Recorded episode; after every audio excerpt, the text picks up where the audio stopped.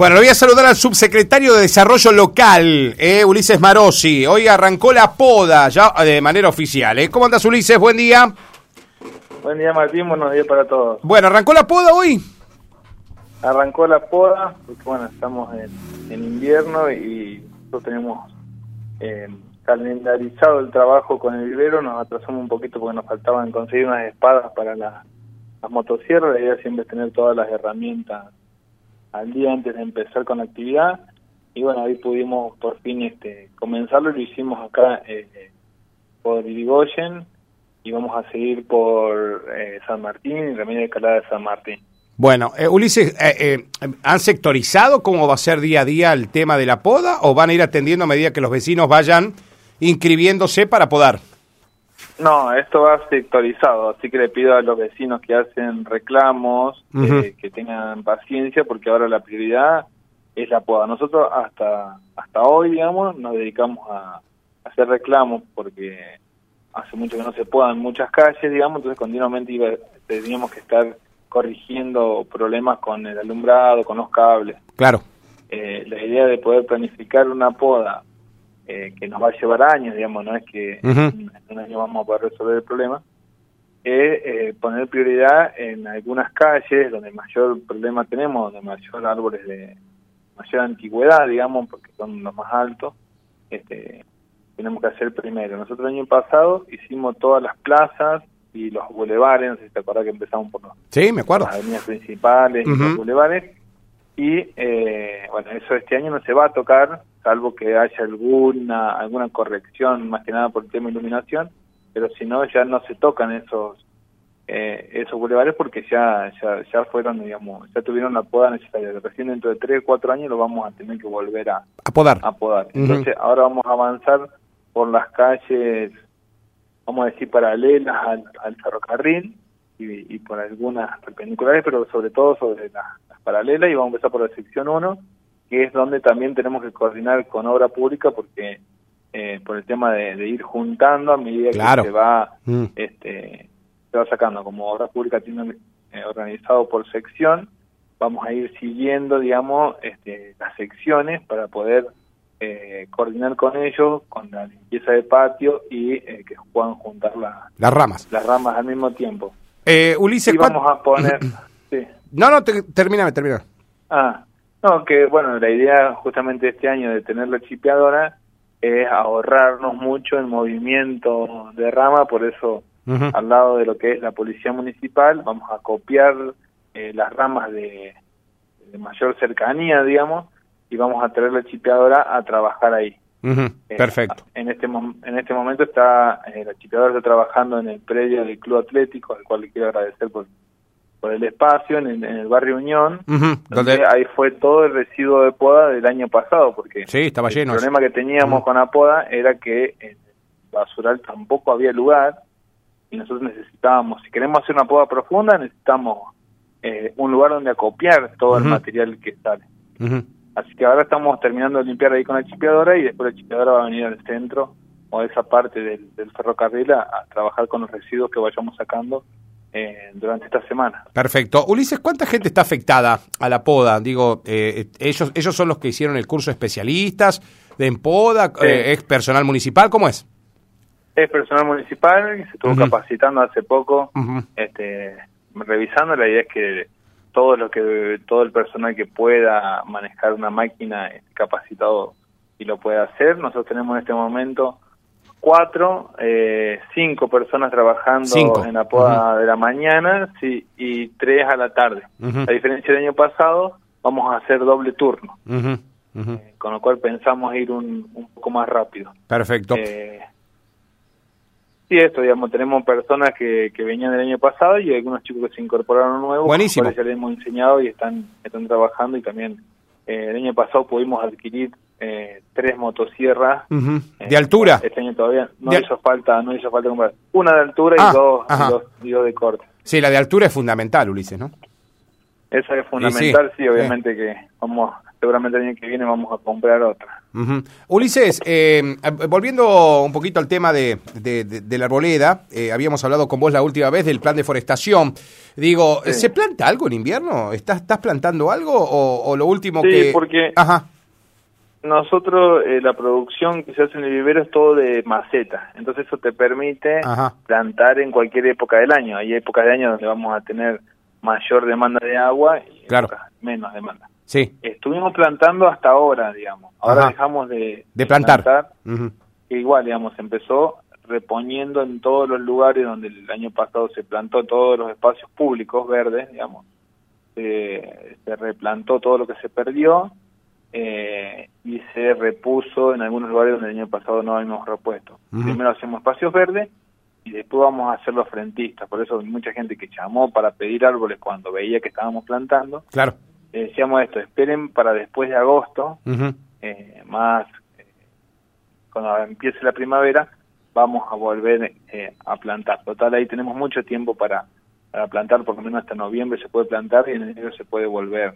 Perfecto. en enero se puede volver a arrancar. Ulises, ¿qué vas a hacer hablando de suplantar? ¿Qué vas a hacer con las palmeras que se llevó el camión? que se despistó de la ruta 34. ¿Qué, qué, ¿Qué, vas a hacer ahí? No, tengo orden de reponerla y poner lo más eh, grande posible. Eh, eso tiene un costo y tiene toda una cuestión... ¿Quién lo paga eso? Que hay, que hay que hacer.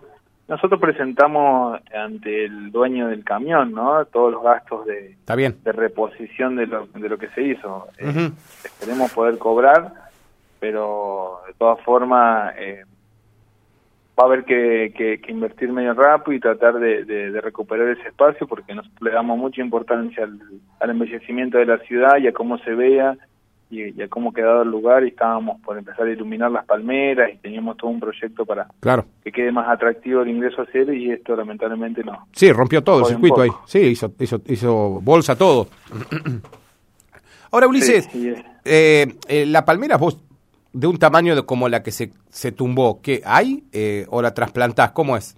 ¿O no? No, no, se, se, se, se sí, eh, eh, hay, no, no, no existen viveros de acá, digamos, hay que traer, que traer de, de misiones, de lugares ah, donde ah, ah. Este, hay producciones de gran tamaño. Claro. No, no de ese tamaño, obviamente, que no vamos a poder no. Este, tener tan grande, pero por lo menos ganar cinco o seis años de una palmera este, que, que, quede lo más pareja posible a las otras, ¿no? Es el problema siempre cuando sufrís un daño así, digamos, que queda muy despareja, viste que yo eh, nosotros eh, reemplazamos algunas palmeras que faltaban, sí, tratamos de buscar grandes y que no sean mm. costosas, claro. Eh, pero de todas formas siguen siendo chiquitas a la par de las, no, sí, Ulises, sí, no, estas palmeras ya tenían un desarrollo de muchos años, ¿no?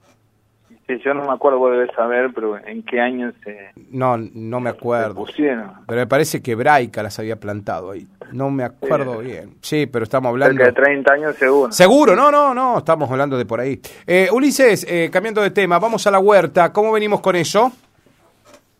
Bueno, la huerta venimos afianzando mucho y lo estamos trabajando también ahora con Marcelo Lobaita de INTA.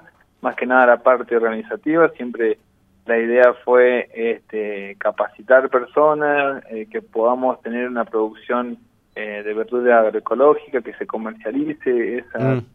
esa verdura. Armamos una, una huerta en el vivero, ahora armamos una huerta urbana. La idea es eh, empezar a armar otras huertas también dentro de, de la ciudad con el mismo modelo. Digamos, lo que hacemos es todo lo que es pasto y hoja y chip de la chipeadora se convierte en abono y después ese abono va a las huertas eh, y se empieza desde el abono, digamos, la, la huerta. Por ejemplo, ese espacio donde hicimos la huerta urbana tiene un sistema que se va eh, se le pone cartón y arriba la, el abono y se siembra sobre el abono.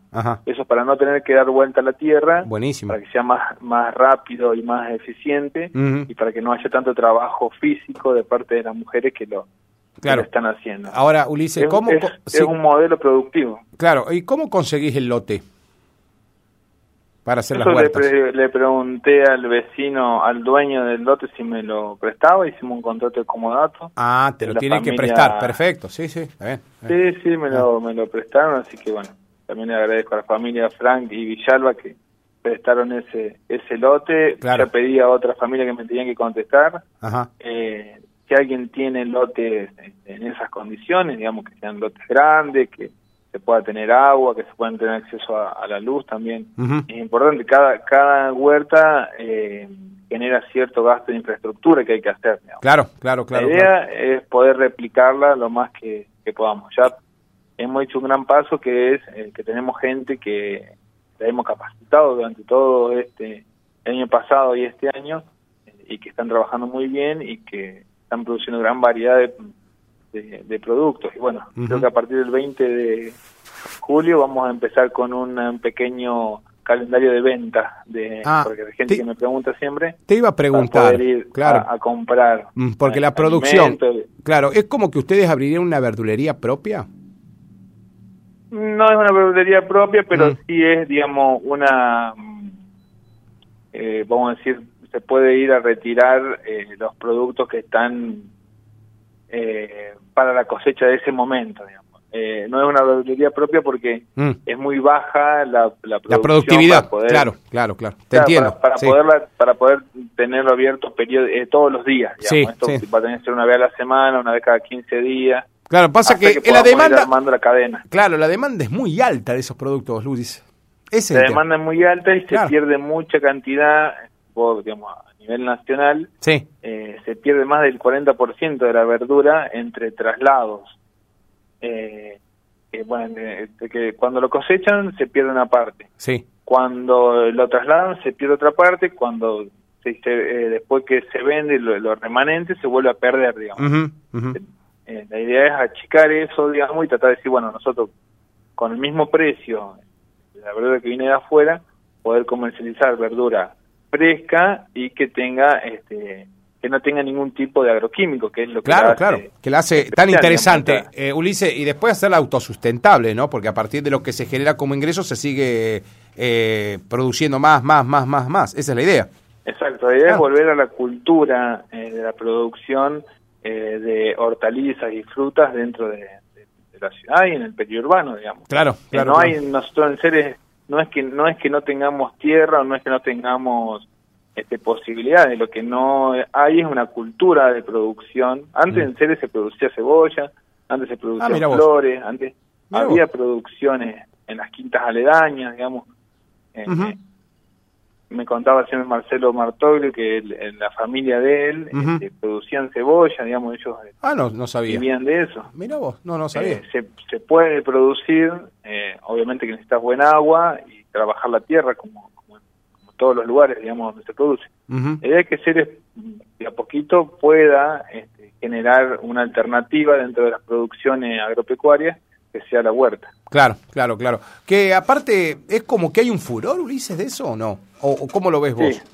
Hay un furor. Sí, no, realmente hay, hay, un, hay un furor, la gente está muy interesada. Aprovecho para decir a todas las familias eh, que si están queriendo sembrar, necesitan semillas, nosotros lo hemos comprado, la municipalidad tiene para para darle a, todas las familias que, que, necesiten semillas para huerta, vienen a buscar el kit a la oficina de, de empleo y desarrollo local, pueden venir este, donde antes estaba el deseo a retirar su kit eh, de semillas. Muy bien. Vamos a estarlo repartiendo después también más adelante ahí en, en la huerta urbana. Qué bueno, hasta el eh, maceta, hasta el maceta me decían gente que siembra cositas para tener.